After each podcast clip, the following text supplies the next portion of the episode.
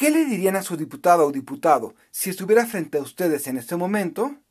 Antes de darse vuelo con la respuesta, van dos preguntas. Primera, ¿saben quién los representa en sus distritos federal o local?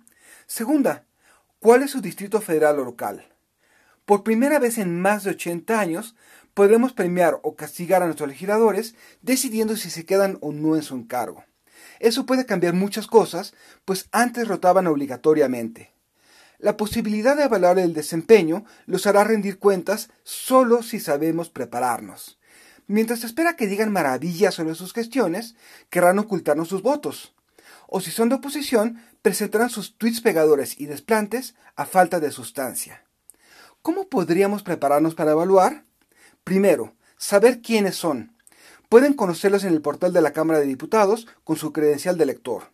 Segundo, conocer sus antecedentes profesionales y políticos. Eso dará una idea sobre su trayectoria y relaciones profesionales.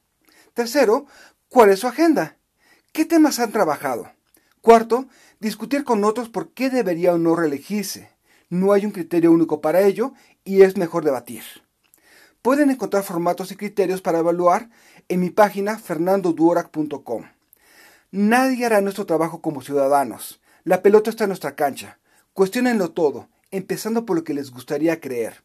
Soy Fernando Duorak y esto es Realpolitik 101. Hasta la próxima.